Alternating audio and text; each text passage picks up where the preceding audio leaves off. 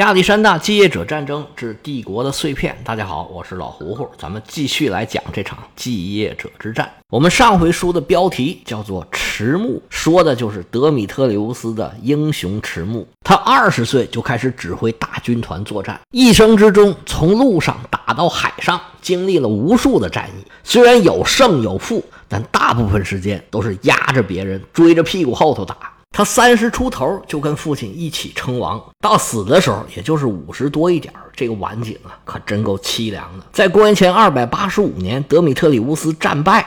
那希腊半岛上就是利西马克斯一家独大了。那位说不是还有皮洛士呢吗？对，皮洛士也是这么想的。而且不光有皮洛士，德米特里乌斯的儿子安提克二世现在啊已经长大成人，能打仗了。虽然他控制的范围跟安提柯没法比，跟德米特里乌斯也没法比，但是毕竟也是一支势力嘛。利西马克斯对自己的实力很有信心。那边德米特里乌斯战败的消息一出来，他马上就开始动手。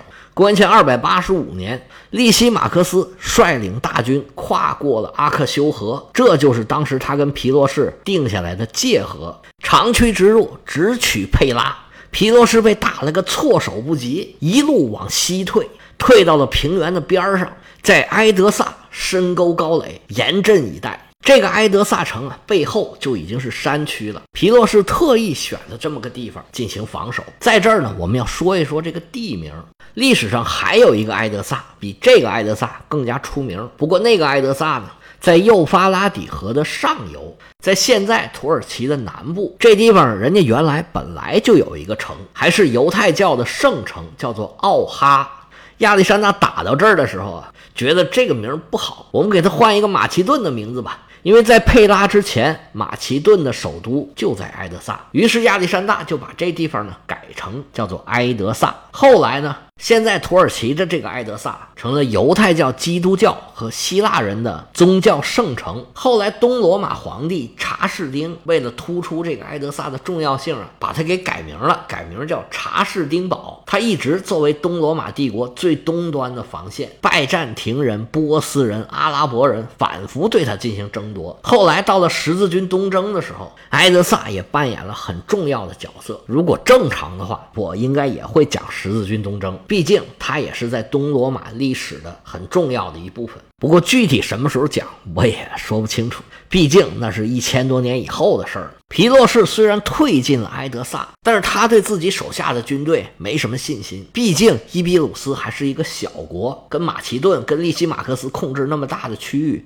没法比。而且他自己不是马其顿人，却要指挥很多马其顿的军队。他手下这些士兵，他不愿意跟利西马克斯作战。如果作战的过程中突然倒戈，那可就麻烦了。但是如果说他不战而而退，那他在士兵里边的威望那就要大打折扣了。他为了自己战神。的形象着想，也得坚持一段时间。还有一个原因，因为这个时候利西马克斯年纪已经很大了。如果打着打着，利西马克斯突然死了，或者突然病了，那他岂不是天上掉馅饼啊？凭空捡钱包吗？但是利西马克斯可不能让他这个如意算盘得逞，身体人家好着呢。他指挥大军继续西进，到了埃德萨城啊。把这个小城市牢牢围住，切断了所有的补给线。这下皮罗士可就抓瞎了。他手下的马其顿士兵果不其然不愿意跟利西马克斯作战，而伊比鲁斯士兵人数又不够。如今补给被切断，整个大军缺衣少食。皮洛士最终选择呀，偷偷的逃跑。这样一来，整个马其顿就全部被利西马克斯收入囊中。不过，皮洛士还占着一些原来他从卡山德的儿子亚历山大手里抢的一些土地。但是，跟利西马克斯的斗争之中啊，他是处处处于下风。而同样处于下风的安提克二世就找到了皮洛士，俩人结成了联盟，一起反对利西马克斯。他们竞争的舞台。除了在马其顿和伊比鲁斯，还有在希腊半岛上头，皮洛士和安提克二世拉拢了很多希腊的城邦，一起来反对马其顿。因为希腊确实也有这个传统，而现在马其顿的代表就是利西马克斯。不过利西马克斯也有招儿，希腊城邦大大小小有的是。什么样的想法都有，而利西马克斯就拉拢了其中一支最反叛的希腊人，那就是埃托利亚人。之前咱们曾经多次说过埃托利亚人。他们跟从安提帕特一直到卡山德的很多这个马其顿的统治势力啊，都有过很激烈的交锋。按理说，他们也应该反对利西马克斯才对。哎，这个不，利西马克斯也不想了什么办法，把他们拉拢在自己的这一边了。随着形势的发展，希腊半岛上这些政治精英啊，就逐渐明白了，这个反利西马克斯联盟是注定要失败，他们实力太差了。而利西马克斯呢，他主要的精力肯定是要放在亚洲，因为那边的威胁更大。以后他不会怎么管希腊的事儿。那么这么一来，希腊的这些城邦身上的压力、肩上的担子就会轻很多。而皮洛士的领地在伊比鲁斯，安提克二世他主要是在海上活动。我们希腊人用得着怕他们吗？于是希腊人呢，就渐渐地接近利西马克斯，而把皮洛士和安提克二世都给抛弃了。后面的历史发展也确实印证了希腊这些政治精英做出这些选择呀，看来是对的。从这个时候看呢，利西马克斯更像是希腊人的朋友，而不是他们的领主，是希腊人维护自己利益的一个助力，而不是威胁。打这儿以后啊，利西马克斯也就没有再回过欧洲，一直在亚洲，直到自己的生命终结。这么来看，利西马克斯既然消灭了他最凶狠的敌人。而另外两支势力对他构不成威胁，那他岂不是打这儿以后就可以高枕无忧了吗？那当然没有。要说明这个事儿啊，咱们要了解了解当时统治的方法。那个时候，一个政权的势力范围跟我们现在这个领土的概念是很不一样的。现在哪怕是联邦国家，中央政府也对各级政府有着很大的管理的权限，从各种法律制度到军事、外交，乃至财政、税收，中央政府都是进行统一的安排。而且国与国之间的边境画的都是一清二楚，当然也有有争议的地方，那些有争议的地区也是一清二楚。但是那个时候可不是这样，像罗马、波斯这样的管理比较严格的大帝国，它大不了也是往行省里面派一些总督，总督实际上还是军事人员，是一个行省的大帅，他一个负责治安，一个负责收钱，他具体管不了那么多事情。而这些帝国主要就抓那几个大城市，小一点的城市他们根本就照顾不到，更不用说那些荒山野岭了。像那些大帝国尚且如此，亚历山大帝国境内就更是这样了。像这种帝国呀，它的主题词就是征服，就说我大军打过来，你服不服？不服我就打你。你要是服了，以后你就给我交税，就是交保护费。所以我们讲的这个时代啊。它的本质是军阀割据，除了我们讲这几个最大的军阀之外，它下边还有很多小军阀。而在每个军阀的控制范围之外呢，还有很多部落地区。那种地区呢，就是征税又征不上来，管理呢又很难管，所以这些军阀呀，他们都不怎么愿意碰这些地区。所以谁到底实力强，谁实力弱，跟这个领土或者说叫势力范围的大小啊，没有绝对的关系。所以您如果看地图，你会发现。安提柯他当时的势力范围啊，并没有塞琉古大，但是塞琉古是远远打不过安提柯的，那就是因为啊，安提柯他控制着能给他提供金钱的黎凡特还有小亚细亚的海岸，而且呢，他手头上有很多马其顿的老兵，还有希腊的雇佣军，这都在他手里。一方面呢，因为他控制那个范围；另外一方面，因为他手里钱多，所以他能招更多的雇佣军，也能给他们提供保障。他还能造很多很多的船。当时德米特里乌斯为什么能叫做围城者呀？他那些大型的工程设备，不花钱，不找那些工人，不找那些高科技的那些技术人员，你是怎么也造不出来的。所以安提柯的实力其实他是强在这里。而塞琉古控制的范围之内呢，有很多很多的部落地区，表面上是服从他，但实际上给他提供不了什么帮助。而更多的部落地区啊，是他连碰也没怎么碰过的。在伊普苏斯战役里头啊，如果单论这个重装步兵还有骑兵的力量，安提克还是占据上风的。如果不是因为大象的原因，当时德米特里乌斯能够杀回来，那战果肯定会不一样。这也是为什么德米特里乌斯当时为什么这么可怕的原因，因为他自己的战斗能力强，但凡他去到一个地区，能够给他提供足够的兵源，能够支持他的话，他东山再起也不是那么困难的事儿。而当时利西马克斯就算控制了小亚细亚，但是呢，海边上仍然有很多城邦，一看德米特里乌斯来了，哎，就马上可以投降他，因为他这个控制力是很弱的，而且更多的地方他是没有控制的。而且当时的军队啊，跟我们现在这种国民常备军的概念是完全不同的。这些继业者很大程度。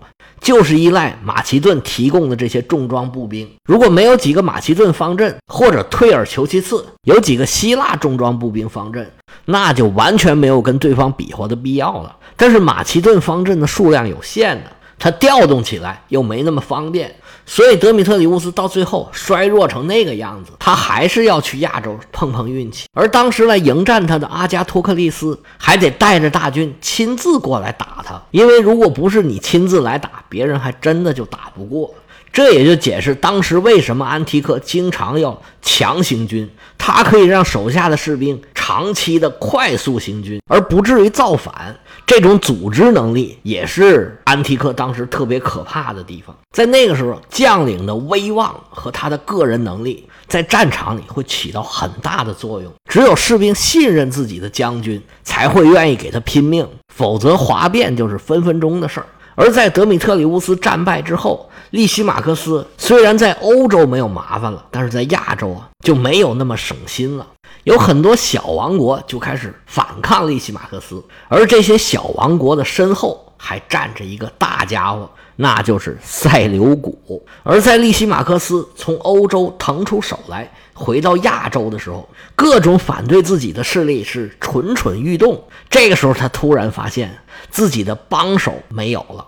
本来利西马克斯手下最得力的助手，那毫无疑问就是他的儿子阿加托克利斯。但是这个时候啊，阿加托克利斯再也没办法给他帮忙了，因为他已经被害死了。这个事儿呢，就得接上前文书利西马克斯后宫宫斗的戏码。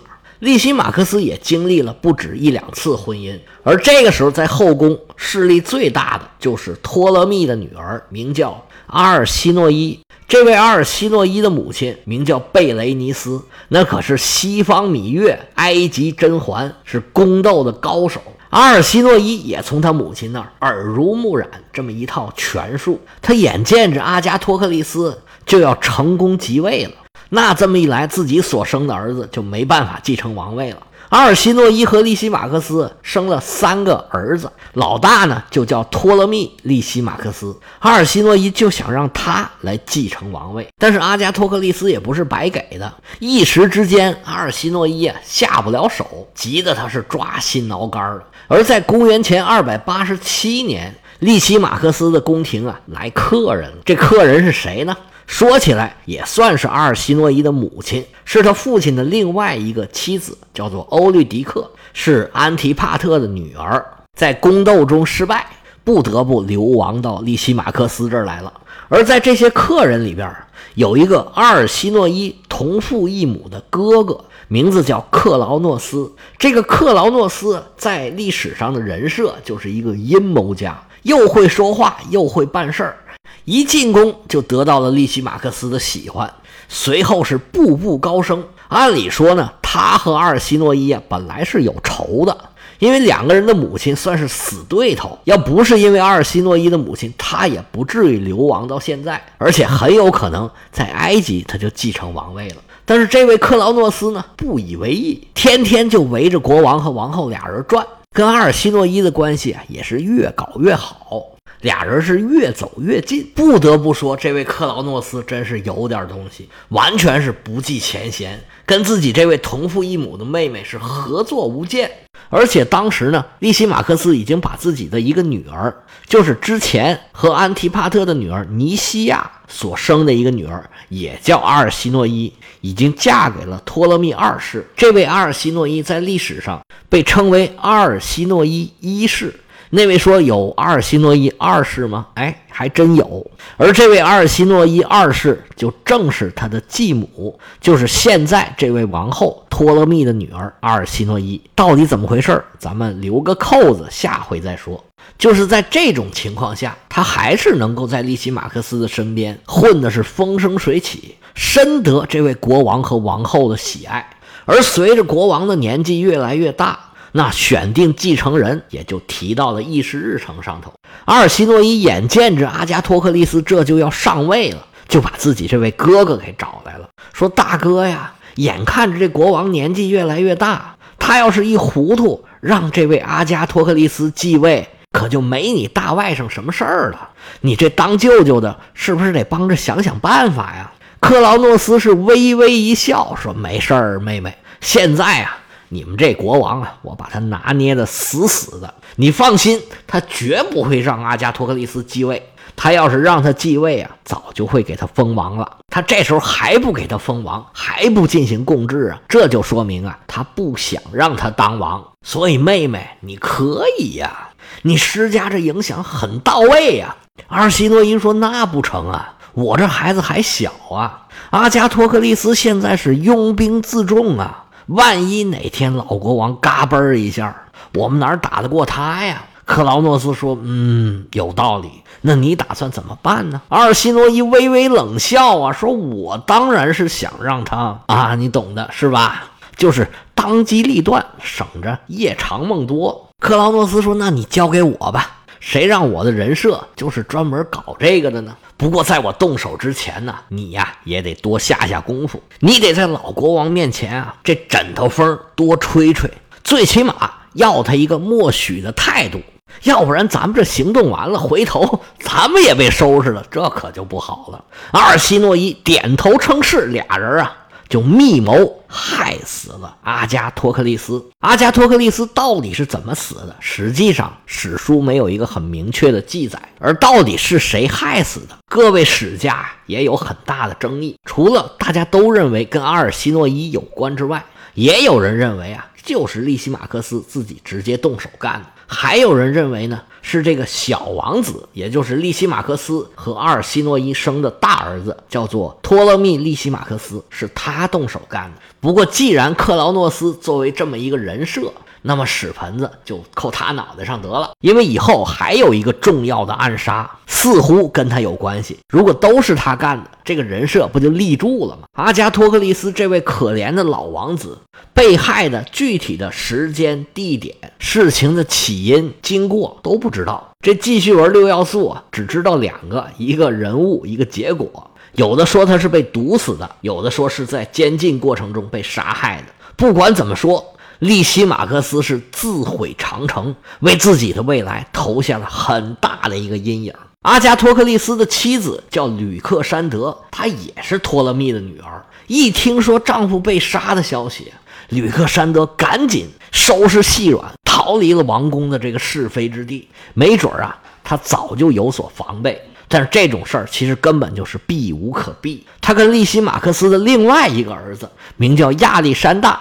一起去投奔了塞琉古，而利西马克斯把这事儿一做完，整个希腊化世界是一片哗然。有很多老臣呢，心里面感觉是拔凉拔凉的，纷纷想办法是自寻出路。很多人去投靠了塞琉古，而利西马克斯这个时候已经被阿尔西诺伊和克劳诺斯俩人拿捏的死死的，内政外交方方面面无不受到阿尔西诺伊的控制。利西马克斯现在的王国控制面积是空前的广大，欧洲的对手都已经被他基本上给打灭了，而他麾下的军队。既有马其顿的方阵，也有希腊的方阵，还有各种各样民族组成的各式各样的辅助兵，还有骑兵。从表面上看起来，现在他是无比的强大，但是他的继承人问题造成的影响，可以说是直接导致了整场继业者战争的结果。要想知道这么多位继业者